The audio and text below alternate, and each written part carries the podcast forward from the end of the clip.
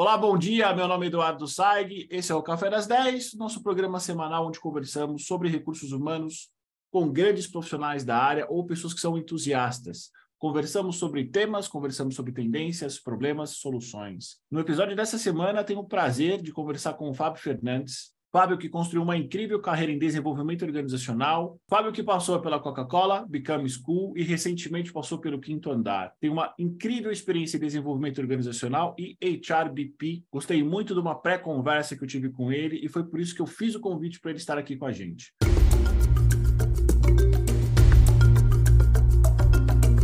Fábio, bom dia. Para quem não te conhece, quem é o Fábio Fernandes no mercado de RH? Obrigado, Eduardo. Primeiro de tudo, estou assim, muito feliz de estar aqui com você.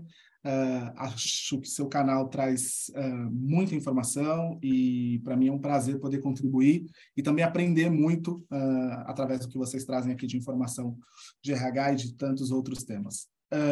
boa pergunta. Quem é o Fábio no mercado de RH? Primeiro vou me apresentar aqui para as pessoas que estão aí e que podem uh, também entender de outra maneira. Uh, eu sou o Fábio, as pessoas me chamam de Fábio ou Fá. Eu sou um homem branco, ou meio amarelo. Uh, eu sou calvo, careca, cabelo raspado mesmo. Eu estou com uma camisa preta, estou no ambiente de escritório.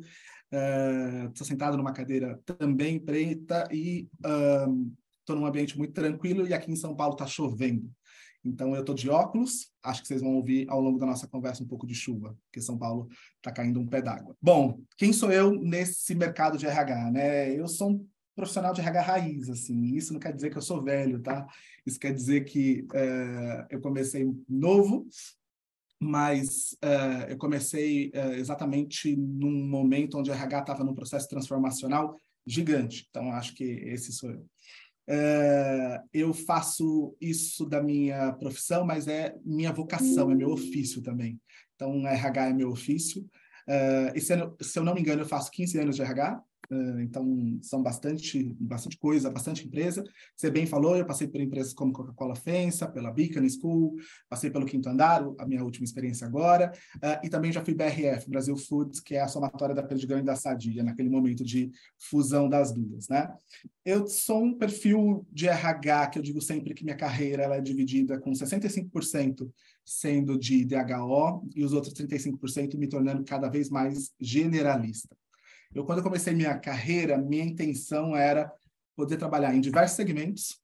Então, era um dos objetivos que eu tinha. Né? Então, trabalhar na indústria, trabalhar em serviço, trabalhar em telecomunicações, uh, trabalhar em empresas de médio porte uh, e, possivelmente, depois, com a vinda das startups, também trabalhar em startups. Eu tinha vontade de trabalhar em inúmeros segmentos. E assim o fiz né, ao longo da minha jornada. Uh, eu sempre digo que trabalhar em RH e, e, eu no mercado sou um cara que sou bastante uh, hoje tendencioso a falar que gosto de assuntos generalistas, uh, por mais que eu tenha um pé muito bem em DHO especialista, mas eu também gosto dos assuntos generalistas, acho que eles se complementam. Uh, eu sou um RH, uh, como nós falávamos há, há, pouco, bem pé no chão, bem realista, né? Eu não sou um RH tão mais sonhador. acho que quando a gente começa na profissão, a gente é. Uh, eu também não sou um RH que só pensa no estratégico, então meu perfil é também de cuidar de gente, que eu acho que essa é a nossa grande missão, e lá na frente a gente vai falar disso. Uh, e eu tento trazer eficiência para o trabalho de RH. Eu acho que RH não é uma área somente de staff, então eu não sou só um profissional de staff de uma empresa. Eu sou um profissional importante, estratégico, para uma organização que cuida da principal matéria-prima que a gente pode ter em qualquer empresa, que são as pessoas. Então, acho que é isso. Assim. Esse sou eu no mercado de trabalho de RH. Então, acho que essa é a minha apresentação. Muito bom, Fabio. Eu acho que foi justamente por isso que eu te trouxe aqui também, né? Não só pela riqueza dos projetos em recursos humanos que você trouxe, nas nossas conversas prévias, mas por você, de fato, conseguir trazer elementos conceituais de desenvolvimento organizacional e como você coloca eles em prática, né? Mas antes de eu fazer a minha primeira pergunta, você me lembrou da minha autodescrição, que eu esqueci. Perfeito. Para você que está me vendo, está me ouvindo, ou só para você que está me ouvindo, sou Eduardo Saig, sou um homem branco, sou alto, mas estou sentado, estou vestindo uma camisa xadrez uh, azul marinho, Estou usando um grande fone, estou com o cabelo bem curto, cortado recentemente. Estou aproveitando enquanto eu tenho o cabelo para deixar ele curto.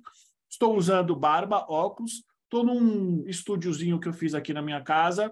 Uh, atrás de mim tem uma meia estante com alguns livros, que é o que eu sempre falo, a maioria deles eu ainda não li, né? Uh, autodescrição feita. Uh, vamos lá, Fabio. Uhum. O que, que é design organizacional?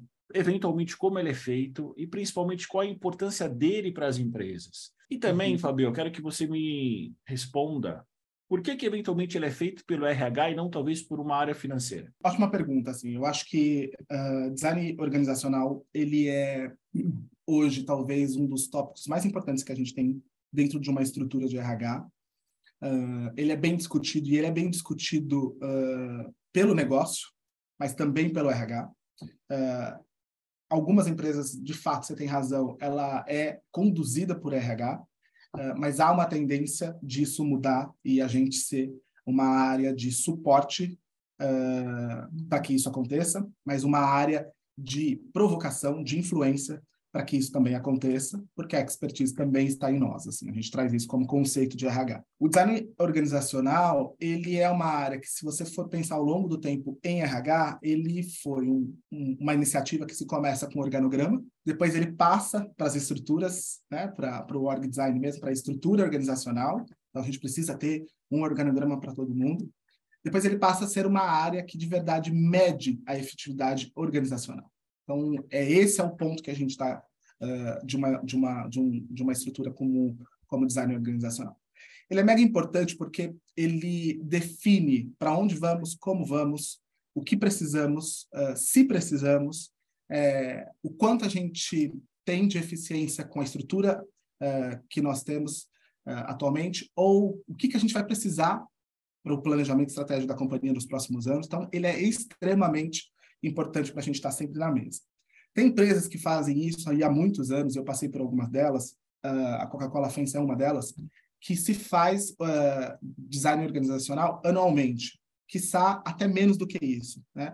Uh, dependendo do, da volatilidade que a gente tem do mercado que você está inserido em RH, o negócio muda tão rápido que você precisa uh, olhar para o seu reorg de uma maneira muito, muito estratégica. Então, essa é uma área que, de fato, ela começa você fazendo a medição das pessoas. Da onde sai? Da onde a gente começa a pensar sobre design organizacional? Quando a gente pensa uh, no crescimento de uma empresa, por exemplo.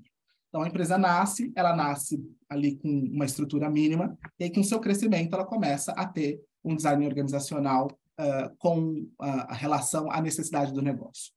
Só que a necessidade do negócio, do business, é crescer, e para isso, às vezes, as pessoas que estão lá estão muito mais focadas na operação, né? na, na no crescimento, uh, na economia, uh, no custo operacional uh, de uma empresa, do que de fato mensurar qual é a hora homem necessária para que eu possa descrever um cargo, descrever as horas, nivelar as pessoas e pontuar quem a gente precisa de fato. Então, as pessoas levantam a mão né, a área de business levanta a mão e fala: olha, eu preciso de duas pessoas. Eu preciso de um gerente X e eu preciso de um coordenador. Precisa mesmo? O que, que essas pessoas vão fazer? Vamos, vamos falar um pouquinho sobre as atribuições, vamos falar das atividades, uh, vamos falar um pouquinho de que perfil que você precisa, vamos falar uh, do que, que você está disposto a ofertar, quanto é que você tem de budget para isso, você está olhando para esse caminho agora, essa pessoa ela tem uma carreira pela frente, é sustentável a gente trazer pessoas nessas posições, ou você só está pensando numa mão de obra emergencial porque o seu negócio está pegando fogo, as pessoas não estão dando conta da entrega e por isso você acredita que você precisa de um gerente, um coordenador. E no fato, a gente quando começa a fazer esse trabalho minucioso, você entende, Eduardo, que não. É, que às vezes ele precisava apenas de um coordenador e dois especialistas, é, ou um gerente muito sênior, porque na verdade ele precisa delegar e essa pessoa tem muita senioridade para tocar os temas. E aí você começa a construir a o design organizacional de uma maneira muito mais estratégica. Esse é um, um dos primeiros pontos. O segundo, na minha concepção, é que no Brasil, muitas das empresas, eu acho que na grande maioria, ela vai pelo modelo de crescimento do business, da necessidade do business, né? Uh, da alta demanda operacional que a gente tem, da falta, uh, eu diria, de automação dos processos, uh, da tecnologia que não existe. E por conta disso, ela se dá e vai para o caminho mais fácil, que é o aumento do quadro. Uh, e não se olha para esse design organizacional, né? E por fim, a gente tem a falta de dimensionamento, que é a área que realmente pontua se há necessidade ou não de crescer e crescer como, né? De que maneira, uh, como é que a gente define esse headcount, né? Em nível, em cargo, em especialidade, uh, em trilha de carreira, a gente não faz isso, né? Na grande maioria, as empresas acabam fazendo de outra maneira, pelo tempo e pela correria o que torna, às vezes, uh, um passivo uh, futuro muito perigoso. Né? E aí eu trago os exemplos das uh, empresas de tecnologia e startups aqui no Brasil e no mundo. as empresas passaram por um dimensionamento entre a pandemia, do qual todas elas tiveram uma inflação gigante no contexto de trabalho mesmo, né, de demanda de trabalho, e aí não olharam para os seus org designs e foram crescendo, né? E aí a gente tem aqui no Brasil, por exemplo, ah, questões como troca de governo, economia, enfim, custo operacional lá em cima, a gente precisa então o quê? Fazer uma redução, né? Mas se a gente tivesse olhado para isso tempos antes, talvez a gente tivesse muito mais aderente ao momento que viria ali na frente. É claro que a gente não ia conseguir prever a pandemia, acho que quase ninguém conseguiu fazer isso, né? Mas eu acho que a gente estaria muito mais preparados. Eu conheço empresas uh, que fazem reorgs anualmente ou duas vezes no ano e que sofreram menos. É, sofreram, mas sofreram menos. Assim. Então, isso também ajuda em momentos como esses, de crise econômica ou de qualquer outra coisa que a gente venha a ter como variável, para que as pessoas possam, de fato, ter um quadro que seja aderente, eficiente. E muitas vezes é, a gente, quando vai olhar o org design, a gente entende que ele não está alocado tão bem quanto a empresa necessita. Que ele tem sobreposição, que ele não tem, uh, que a gente poderia ter sinergia entre áreas. Então eu tenho, vou criando produtos e aí eu, cada uma das áreas eu tenho a mesma, a mesma estrutura. Por que não pegar esse produto que é muito mais maduro e fazer com que ele se desdobre e ele cuide de duas frentes, e, enfim. Uh, isso não quer dizer que a gente está falando para as pessoas trabalharem mais, quer dizer que a gente pode otimizar e fazer sinergia dentro do nosso org design. Então, acho que um dos caminhos é esse. Né? Por que, que é feito por RH e não por outras áreas? Acho que essa foi a pergunta que você fez. Eu percebi que empresas maiores, onde a grande demanda de negócio e empresas mais conservadoras ou, de fato, empresas que o business fica focado em business e aí começa a se mudar um pouco para esse olhar de gente, Uh, há sim uma troca, mas a condução é por RH, né? Agora, uh, ultimamente eu tenho visto que as empresas que são menores, de médio porte, ou as startups, do qual eu também tive experiência e troco com todos os meus amigos, isso vem muito do business, vem muito da área de estratégia, por exemplo, junto com a área de FP&A, de finanças. Então, uh, há necessidade da projeção do que, que se vai fazer lá na frente, e aí, com isso, se desdobra para o business e o negócio bate na porta de RH e fala: vamos comigo, porque acho que você tem uh, uh, o conhecimento, o conceito, me ajuda a fazer o meu reorg, me ajuda a posicionar melhor as minhas estruturas.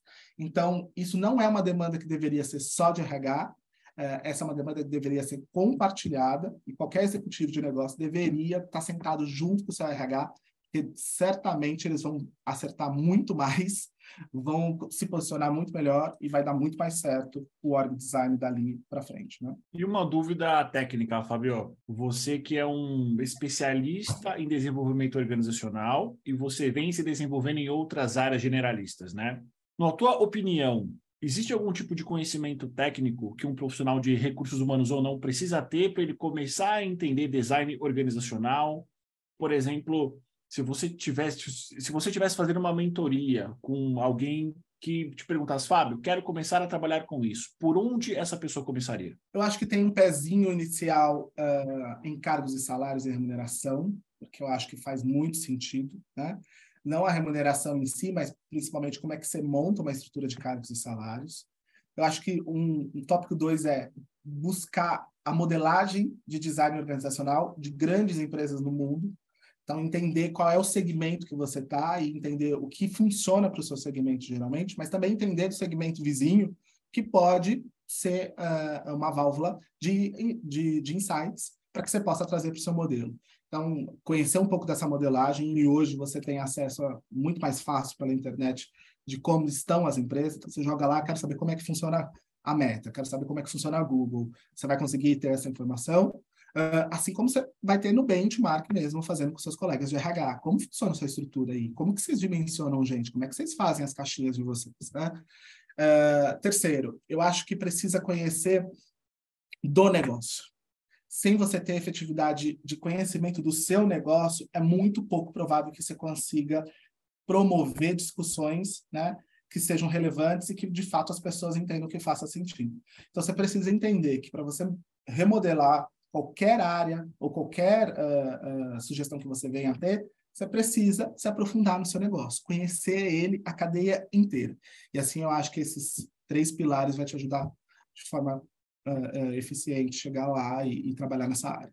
Muito bom, Fabio. E eu não posso deixar de te fazer a, seguinte pergunta. Uh, quando a gente conversou previamente, para mim ficou muito claro que você, de fato, é um profissional de desenvolvimento organizacional que consegue tangibilizar os resultados de DHO, que naturalmente é uma área que traz muitas frentes, muitas vezes intangíveis, né? Uhum. É, na tua visão, quais são os mecanismos, as ferramentas, talvez as metodologias que uma empresa ou mesmo uma área de recursos humanos pode usar para tangibilizar a eficiência do desenvolvimento organizacional? É. Edu, acho que essa é uma grande briga ao longo dos anos. É, eu me recordo de quando eu iniciei, e até pouco tempo recente, antes de sentar numa cadeira mais generalista, uh, o quanto era difícil provar e sair da subjetividade de que DHO tinha um impacto uh, de resultado no resultado da companhia, né? E, e não só falando das pessoas.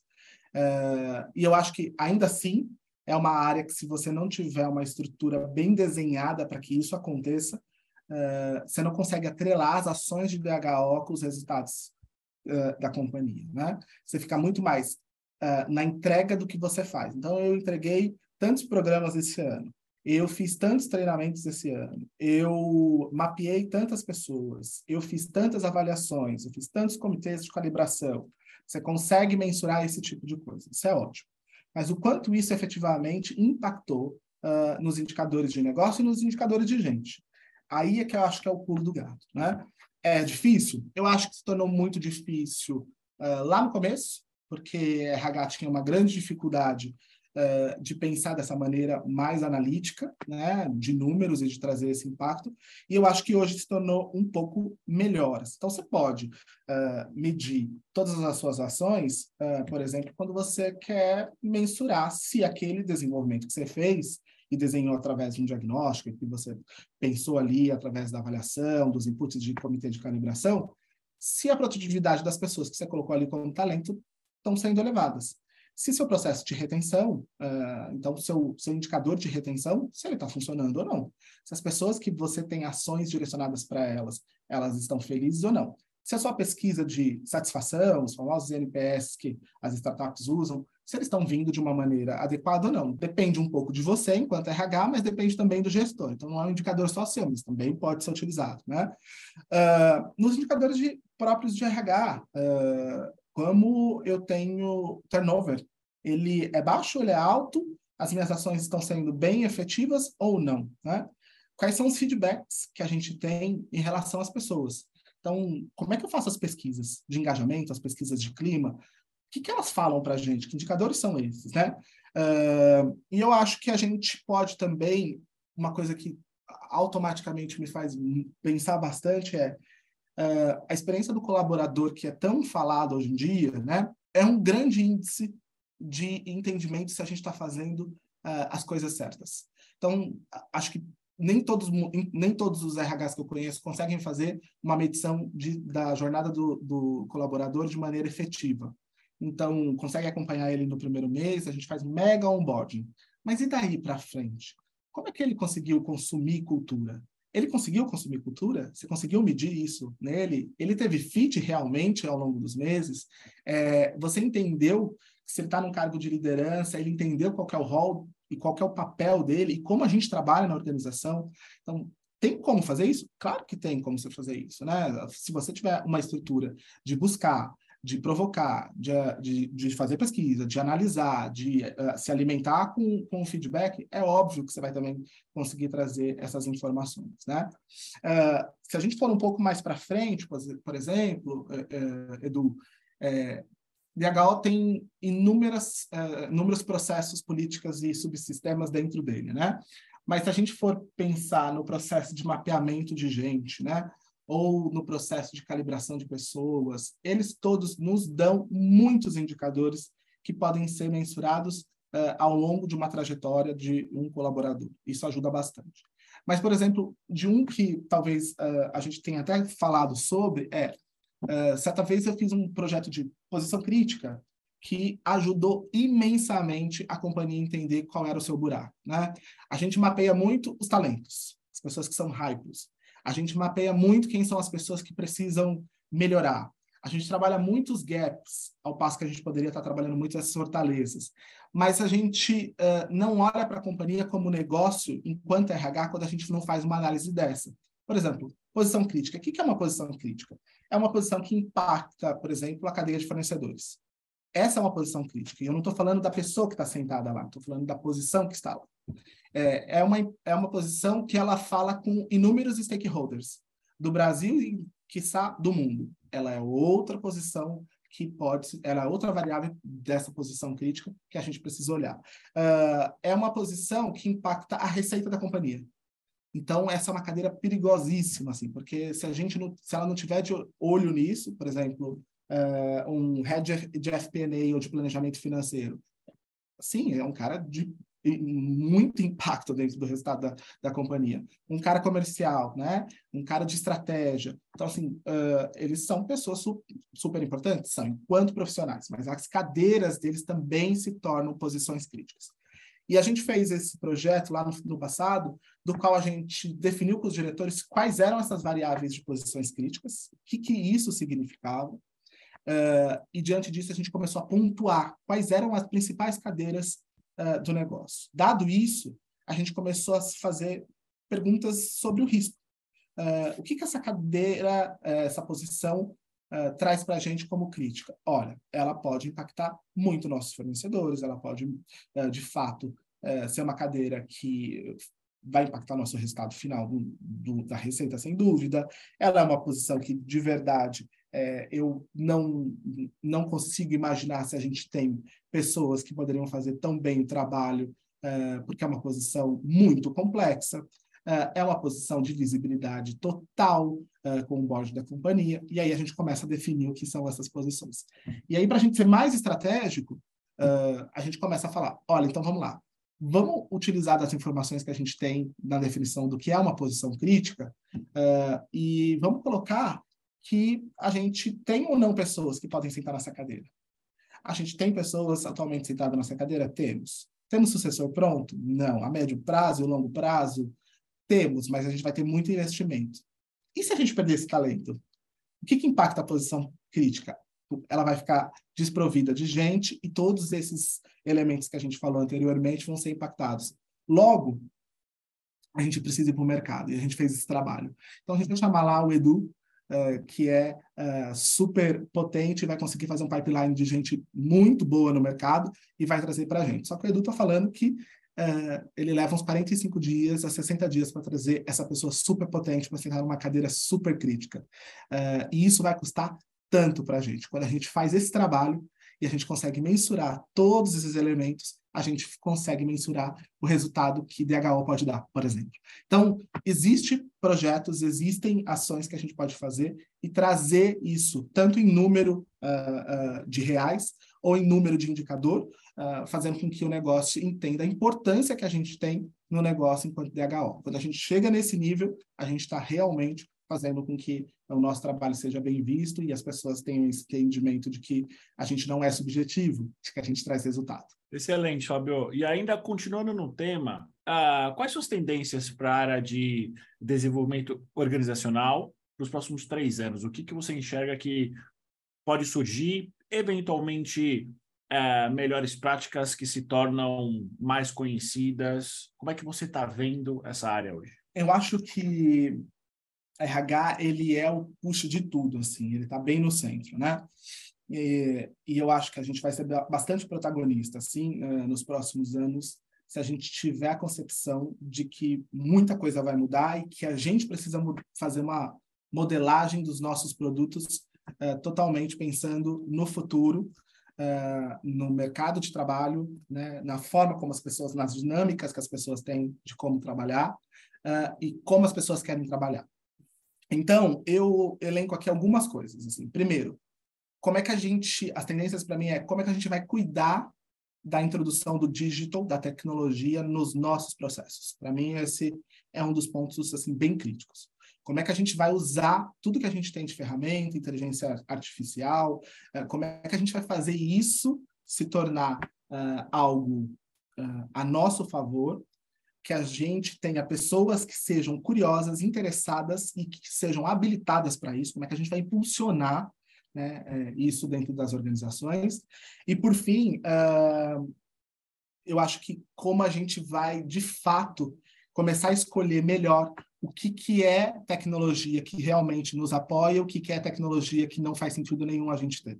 Né? Então, a gente tem uma plataforma que nos dá só o meio uh, uh, da informação e eu preciso operacionalizar muita coisa, talvez não seja uma plataforma que eu queira usar no futuro. Eu preciso ter coisas integradas, eu preciso ter coisas que me mostrem um mapeio muito mais claro. Então, eu acho que esse é o caminho, né? Então, o digital, para mim, é uma coisa muito importante. Outra coisa do digital, né? Uh, a gente, de RH, às vezes tem uma tendência de colocar... Esse ano nós vamos trabalhar com 17 elementos Uh, e vamos construir uma estrutura de treinamento, de programas, de workshops, de rodas de conversa, um, de aprendizagem EAD, calma, vamos respirar, vamos fazer aquilo que é importante, vamos pegar três a quatro elementos e vamos colocar na mesa e falar, é isso que a gente vai trabalhar, vamos desdobrar de uma forma clara uh, e a gente vai inserir isso também no contexto digital. Então, eu acho que é isso que a gente, como RH, não pode uh, se perder muito. Quando a gente faz grandes diagnósticos, a gente quer ter grandes frentes, a gente é bem sonhador. A gente precisa ser muito mais racional e ir naquilo que precisa, né? Uma segunda tendência para mim de RH é a cultura de aprendizagem que vai mudar demais. Assim. Para mim, eu acho que é um, um, um estímulo totalmente diferente. É, é, eu falava para você também há pouco que eu ouvi o pessoal da Ambev falando que eles estavam é, transformando o processo de universidade corporativa deles para um programa que deu super certo lá, é, que se chama até Move On. E eu eu entendi exatamente a dor deles, assim, né? De ter que não destruir, mas ter que transformar aquele processamento uh, uh, em algo novo, né? A cultura de aprendizagem ela vai ser uma cultura que uma parte dela vai ser autodirigida, né? então eu mesmo sou responsável por aquilo que eu preciso aprender, que é tendência no mercado, que é importante para minha profissão, mas também tem que ter o estímulo da organização. E é nisso onde o RH precisa descer isso de maneira muito organizada. O que, que é importante? para a estratégia da companhia nos próximos anos? Como é que eu contribuo isso para trazer a tecnologia a nosso favor e entender que a gente está conectado? Assim? Então, a cultura de aprendizagem que eu vou ofertar para essas pessoas precisa estar muito bem amarrado nesse planejamento. Assim. Então, uh, e, e outra, é, outro dia eu ouvi de um, um, colega num fórum de RH dizendo assim, eu imaginei que todo mundo precisava ter é, leadership digital legal, bacana, assim, é uma habilidade, uma competência que talvez seja importante, mas para todo mundo, 100% mesmo, você acredita que todo mundo tem que ter isso? Por quê? Qual é o motivo atrás disso? Assim? E aí ele entendeu que na nossa discussão que não, que ele de verdade tinha que ter um nicho e um público e as outras pessoas precisavam de outras habilidades. Então a gente precisa ter esse cuidado um pouco, né? Uh, a cultura de aprendizagem para mim ela vai mudar num tanto assim uh, em relação a que as pessoas dentro de RH precisam promover para que as outras também entendam é a gente precisa ter curiosidade e um mindset mais aberto. A gente precisa ter agilidade para aprender e, e agilidade também para desaprender a fazer do jeito que a gente fazia. E isso acho que talvez seja uma das maiores habilidades dentro dessas tendências que a gente está falando. Ter muita responsabilidade, muito foco uh, no, no, naquilo que eu quero aprender e, e, fazer com que aquilo realmente seja profundo e que tenha impacto naquilo que eu quero chegar, ou que eu quero entregar. Não adianta a gente ter 10 frentes e ser raso em todas elas. Assim, não vai ser muito interessante para você, né? E eu acho que essa cultura de aprendizagem é uma coisa que a gente vai precisar ouvir muito ir atrás demais de cases do mundo inteiro, de como que a gente busca uma, um, um, modelo e um produto que seja estimulado pelo RH, mas também que seja individualizado pelas pessoas, como as pessoas começam a compreender que a gente não tem só uma área de T&D, que a gente não tem a área de capacitação, mas que a gente tem algo diferente e que essa cultura de aprendizagem vem de outra maneira. E aí a gente vai ter que vender isso muito bem, desde o board até a gente chegar em todos os níveis da organização, para que as pessoas entendam assim, as coisas mudaram. Isso não quer dizer que a gente vai deixar de fazer a formação técnica, os treinamentos legais e obrigatórios. Não, não é isso. A gente quer dizer só que a gente a forma como a gente vai ofertar a aprendizagem vai ser diferente, como a gente vai estimular também. Acho que tem mais outra tendência de RH, né? A gente falou sobre como cuidar do dígito da tecnologia, falamos agora da cultura de aprendizagem. Para mim tem uma coisa que é super importante, assim, como ser mais eficiente. Então, o RH ele tem esse papel uh, de cuidar também desse estímulo de ser mais eficiente, né? E isso não quer dizer que a gente tem que apoiar ou que a gente tem que é, levantar a bandeira dos layoffs. Não é isso, né? Eu estou com todas as pessoas é, aqui ajudando dentro do layoff, estou super suportando isso. Acredito que não é o melhor caminho para tudo, nem acho que todas as empresas precisam fazer. O fato é que a gente precisa ser eficientes na busca e na proposta e na influência de, olha, vejo sinergia entre áreas. E a gente pode aproveitar todas as pessoas sem que a gente precise mandar embora, mas algumas pessoas eh, se tornam uma área, outras pessoas vão para projetos. A gente precisa olhar para o nosso designer. A gente precisa também entender aonde a gente está gastando dinheiro, onde a gente está deixando de, de gerar saving para a companhia, onde a gente está colocando esforços que de verdade não está trazendo resultado nenhum. Né? É, e, por fim, a gente entender mesmo que se para o colaborador tudo aquilo que a gente oferta é bem aproveitado. Então, às vezes, eu, eu vejo que tem uma proposta de trabalho no mercado com um quadro e resumo de benefícios que de verdade nem fazem sentido para a maior parte das pessoas. Por que a gente está investindo tanto dinheiro naquilo se a gente poderia estar tá investindo em outras coisas, né? Vamos ouvir as pessoas também, né? Então, ser mais eficiente é algo que a gente vai precisar ser. A história do fazer mais com menos é fato, né? e eu acho que o, o mundo inteiro e o Brasil está passando por isso, e a gente não vai escapar disso. Então, para mim, as três tendências são essas. E a quarta, que eu não acho que é uma tendência, mas que eu acho que é um, é um, é um grande recado, assim, né? É, eu tenho participado de bastante fóruns, assim, com, com RHs, e uma coisa que me chamou bastante atenção, que foi o Marcelo da Braskem, que eu concordei com ele e, e consigo contribuir muito com o mesmo pensamento, que é o RH ficou por muito tempo na busca de ser estratégico. Mas o fato é que se a gente de verdade é, estiver totalmente focado naquilo que é nossa missão de fazer, a gente realmente vai ser estratégico. A gente não tem que buscar ser estratégico, a gente precisa fazer o que é da nossa missão. O que é a nossa missão? Cuidar de gente, cuidar da nossa cultura, cuidar das nossas estruturas, cuidar dos nossos programas, fazer com que a gente seja eficiente e seja um parceiro real do negócio, que a gente entenda a dor do nosso cliente, que a gente consiga colocar para dentro de casa de maneira organizada, que a gente precisa oferecer produto que o cliente está falando que ele quer. Né? Então, se o business está falando que ele precisa disso, a gente precisa entregar isso. E não a gente inventar a roda, a gente fazer programas uh, maravilhosos, com grandes estruturas. Não, vamos para esse caminho, né? E não esquecer de que nesse momento, depois de pós-pandemia, é, de momentos difíceis, de layoffs, uh, de tecnologia, de abundância de coisa que a gente tem no mercado, a gente precisa ser racional e, ao mesmo tempo, que a gente precisa ser cuidadoso. A gente precisa cuidar de gente. Essa é uma grande missão do RH. E eu acho que o RH, nos últimos anos, tem esquecido um pouco disso. Tem tentado ser tantas outras coisas que, ao final, acaba sendo menos RH uh, e tendo menos relevância no que se diz respeito a cuidar de gente, a cuidar da cultura, a cuidar dos processos, né? E aí você se torna um RH, às vezes, que está descolado. Você imagina que você está super dentro do negócio, mas, na verdade, você está super descolado. Então, eu acho que essas são as tendências de RH aqui. Muitas vezes é o RH para outros RHs, né? E não é um uhum. RH para o próprio negócio, para a própria empresa em que ele faz parte. Perfeito, perfeito. Assim, é, acho que é um dos indicadores mais difíceis, assim, eu que sou profissional de RH, a gente tem um RH que ele é reconhecido pelo mercado e não internamente. É, Exato. Não faz sentido isso, né? De nenhuma forma. A gente tem que ser reconhecido primeiramente pelo nosso público, pelas nossas lideranças, pelos resultados da companhia e depois o mercado entende que a gente faz muito bem o nosso negócio, o nosso métier e aí a gente segue, né? Então acho que esse é o caminho. E Fabio, existe algo que você vê hoje e aí pode ser uma coisa ou podem ser várias que você tem quase certeza que daqui a uns 3, 5 anos não vai mais existir? Alguma prática que você vê que os RHs fazem hoje, talvez que as empresas fazem hoje, que você tem certeza que é algo passageiro e que provavelmente daqui a um tempo a gente vai olhar para trás e vai pensar: nossa, a gente fazia assim e hoje não faz mais? Eu não acho que vai deixar de existir, mas eu tenho a máxima certeza que a gente vai processar de forma diferente, que é o processo de recrutamento e seleção.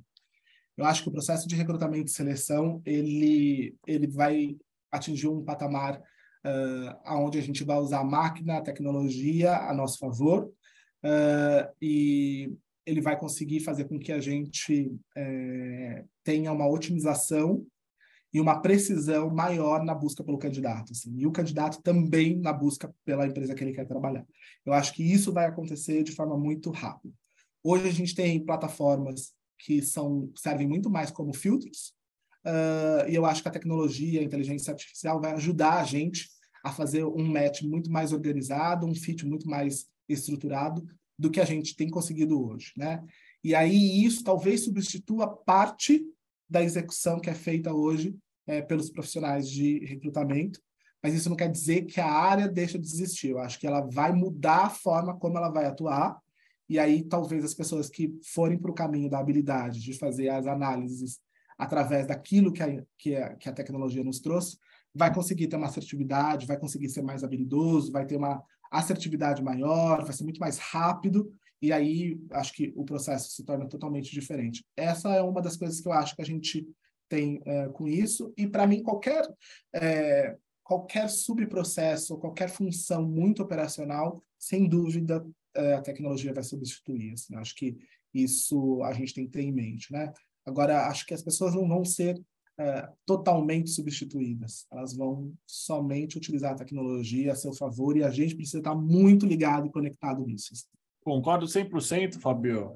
É, e no que você disse sobre recrutamento, é, eu concordo 110%. Né? E eu acho que esse momento ele vai passar por por, por duas grandes coisas. Primeiras coisas, né? Eu acho que a tecnologia ela vai facilitar com que as empresas tenham uma cadeia de recrutamento completa, desde o momento da atração, seleção, desenvolvimento, admissão, é, próprias. Eu, eu acho que você definiu muito bem todas essas soluções, todos esses ATS que nós temos por aí, que eles basicamente são filtros, né? E eu acho que com o desenvolvimento da tecnologia e o, e o entendimento das empresas e o recrutamento é talvez uma das partes mais importantes de toda a estrutura, porque é nela que nós estamos avaliando quem vai fazer parte do nosso quadro de funcionários. Aí, de fato, toda uma questão cultural pode ser implantada e desenvolvida especificamente para cada empresa, né?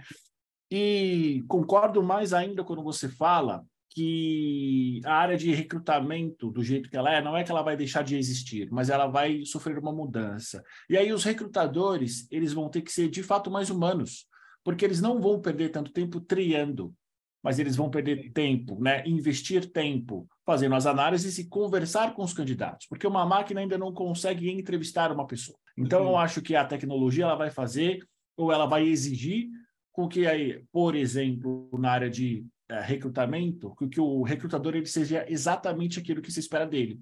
Um entrevistador, uhum. uma pessoa que entende a cultura da empresa, que talvez ele vá perder menos tempo na triagem, mas ele vai investir mais tempo numa conversa. Perfeito, perfeito. Concordo totalmente com você. Acho que é uma grande tendência. Acho que a gente precisa ficar ligado.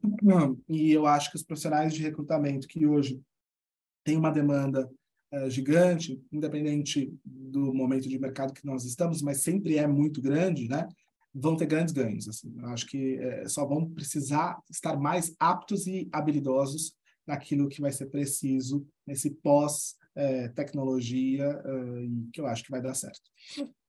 Excelente, Fabio. Muito obrigado pelo seu tempo. Existe alguma coisa que você gostaria de falar que eu não te perguntei? Eduardo, acho que não. Eu acho que é um momento que uh, a gente falou bastante coisa sobre DHO. Todas as áreas uh, têm mudado e mudado bastante. A gente precisa estar ligado, todas as pessoas, né? Precisa ter, existir essa troca. Eu sinto muito que a gente precisa formar pessoas e a gente, quando faz troca, a gente consegue formar pessoas, né?